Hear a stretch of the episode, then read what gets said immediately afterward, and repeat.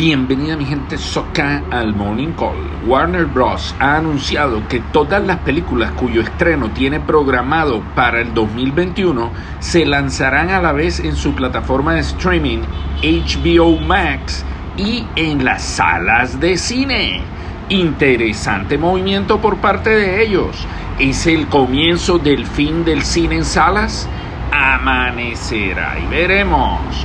Ojo al dato la tasa de cambio pierde 51.7% en la jornada de ayer y hoy se negociará por debajo de los 3.500 pesos. La TRM de hoy es 3.481 con 44 centavos. El dólar barato llegó para quedarse.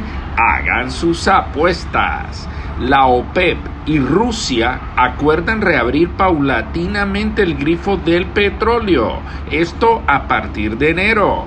Los mayores exportadores de crudo del mundo acuerdan aumentar la oferta en medio millón de barriles diarios, aunque se reservan la opción de revisar esta cifra mes a mes. Ojo, y en enero el dólar cómo estará?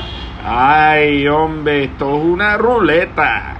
Anoten, del 22 al 31 de enero se llevará a cabo el High Festival en Colombia, esta vez con una versión híbrida y gratuita toda en streaming y algo presencial. Van a participar unos 160 artistas. Sin duda, una muy buena noticia para la cultura. Buena noticia.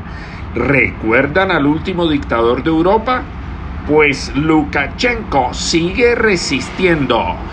Lleva cuatro meses de protestas y las aguanta con mano dura y vagas promesas de reforma el líder autoritario bielorruso busca ganar tiempo para dar respuesta a las presiones de Rusia con un cambio constitucional que la oposición considera otra falacia. ¿Habrán cambios reales? No sé, Ernesto, no sé.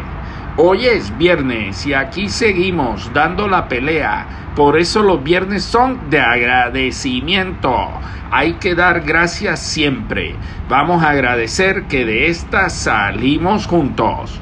Vamos para adelante. Fuerza y pulso. Feliz fin de semana para todos.